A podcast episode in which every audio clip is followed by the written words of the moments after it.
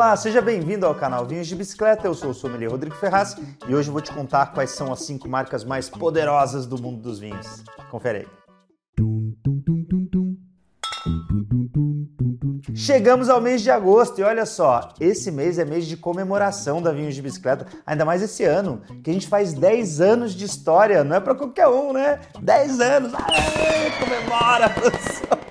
Chegamos lá, são 10 anos produzindo conteúdos legais aqui, lógico. A Vinhos de Bicicleta começou como clube, depois virou canal no YouTube, depois podcast e hoje a gente é essa plataforma de cultura, conhecimento e entretenimento para você. Tem nossos cursos também. A gente preparou uma série de ações bacanas para que vão acontecer, né, ao longo deste mês de agosto. Já dando spoiler aqui, no dia 31 de agosto, última quarta-feira do mês, vai ter live. Faz tempo que a gente não faz live, então preparamos uma live aqui para vocês curtirem com a gente. Prepara a tua taça aí, que vai ser muito bacana. Vamos relembrar os principais momentos desses últimos 10 anos e lá em setembro, né, um mêsinho depois, dia 17 de setembro, num sabadão, a gente vai fazer o maior evento da história da Vinhos de Bicicleta em comemoração aos 10 anos. Então vem aqui em São José dos Campos curtir com a gente. Vai ser uma feira de vinho com todos os nossos maiores parceiros, vinícolas, importadores. Você vai ter a oportunidade de degustar e comprar o vinho direto do produtor ali. Quer coisa melhor que isso? Estaremos eu e Diego Marra aqui esperando vocês para a gente celebrar esses 10 anos de vinhos de bicicleta dessa comunidade linda que só cresce. Então, agora sim, vamos conhecer as cinco marcas mais poderosas do mundo dos vinhos. E olha que legal, essa lista aqui ela está baseada em um relatório muito bacana. E olha o nome dele aqui: Global Wine Brand Power, feito pela Wine Intelligence.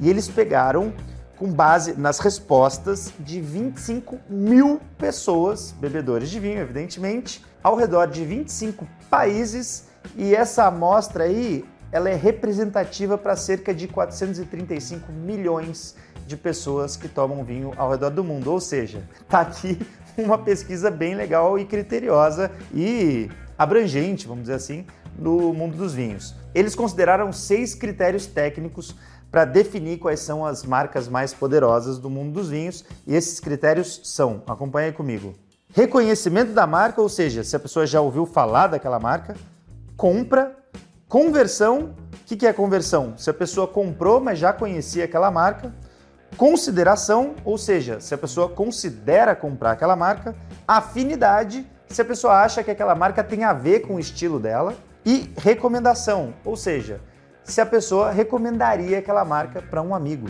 Então, esses foram os seis critérios técnicos. E isso gerou um relatório bem grande de 100 marcas mais valiosas do mundo, mas a gente vai se concentrar aqui nas cinco principais, que são muito interessantes. Eu até fiquei assim surpreso com algumas delas e foi muito legal. Vamos lá, começando da quinta então. Seria a Jacobs Creek. O Johann Grump fundou essa, essa vinícola, não essa marca, guarda isso. Essa vinícola foi fundada em 1847 ao longo das margens do Jacobs Creek. Creek é espécie de riacho. E o Johann, ele fundou essa vinícola porque ele sentia saudade dos vinhos que ele degustava lá na Baviera. Ele que é de origem alemã, então ele já estando lá na Austrália, nesse país novo para ele, ele decidiu montar sua vinícola e seus primeiros vinhedos foram justamente plantados às margens do Jacobs Creek. Por isso, em 1976, muitos anos mais tarde, né, da fundação da vinícola, os descendentes do Johann decidiram batizar e criar essa marca Jacobs Creek em homenagem justamente a localização do vinhedo original da vinícola, ali do primeirão, do, do, primeiro vinhedo plantado pelo Johann. Hoje essa marca até pertence ao grupo Pernod Ricard, é uma das marcas mais famosas aí do mundo dos vinhos. De fato, assim, ela não é só importante para a Austrália, e eu tenho certeza que muita gente aqui no Brasil já deve ter ouvido falar dela. Jacobs Creek, poderosona.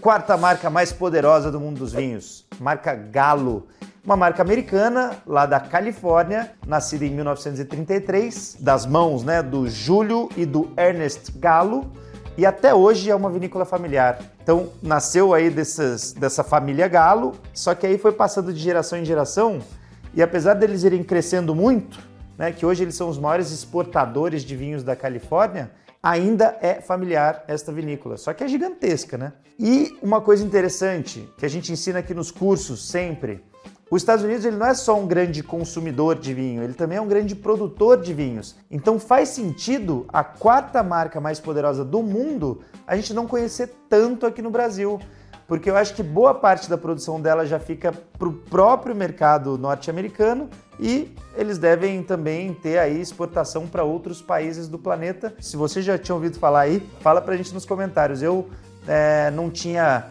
fresco na memória aqui essa marca como uma das mais poderosas do planeta. Agora vamos para a terceira dessa lista das poderosas aqui. Ela é a Barefoot. Eu acho que muito brasileiro aqui conhece essa marca, né? E olha só, também ela é da Califórnia, dos Estados Unidos, criada em 1965 pelo enólogo Davis Bynum. Essa marca faz um pouco de tudo, tá? O grande foco dela são vinhos mais pro dia a dia mesmo, vinhos não com tanta complexidade assim, vinhos bem para massa, vamos dizer assim, e eles fazem de tudo mesmo. Eles fazem vinho de garrafa de vidro, vendem vinho em latinha, vendem vinho na bag in box, vendem vinho no Tetra Pak, pra você ter ideia. Então, assim, é uma indústria do vinho lá da Califórnia e é aquela marca do pezinho. Muita gente aqui já deve ter visto, tem um pé desenhado nos rótulos. Essa é a Barefoot, poderosa no mundo dos vinhos. Segunda posição, chegamos à América do Sul, finalmente, aí sim, hein? Bem representados pelo Cacilheiro del Diablo, né? Um vinho icônico aqui para quem nunca tomou um Cacilheiro del Diablo. Olha, pode ter, quem está assistindo aí, pode ser que alguém nunca tenha degustado ainda, mas é difícil, viu? Porque eu acho que a maioria dos brasileiros já degustou o Cacilheiro del Diablo.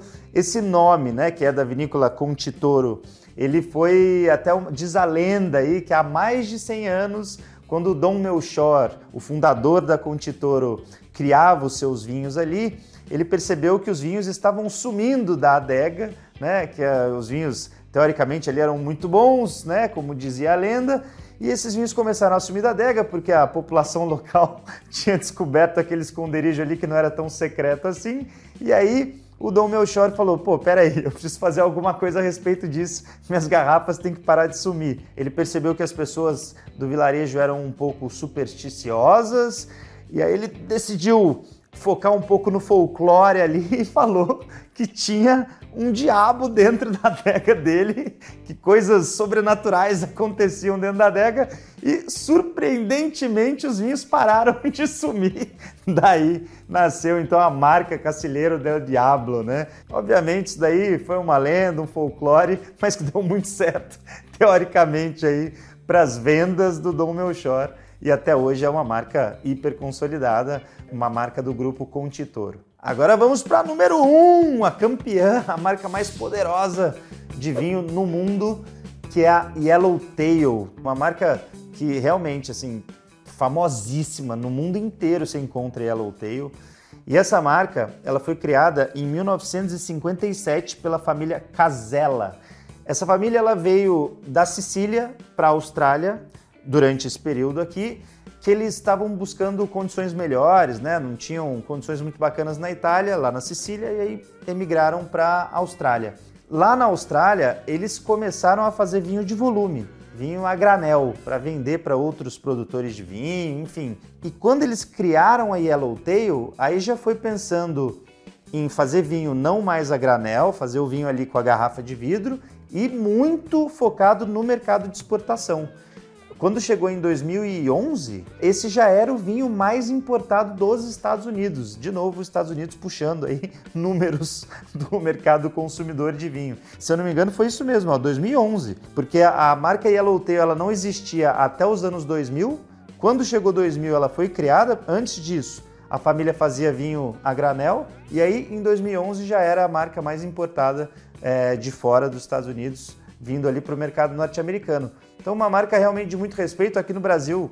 Eles vendem muito Yellowtail e é isso, né? Essas são as cinco. E aí, se surpreendeu com alguma? Sentiu falta de alguma?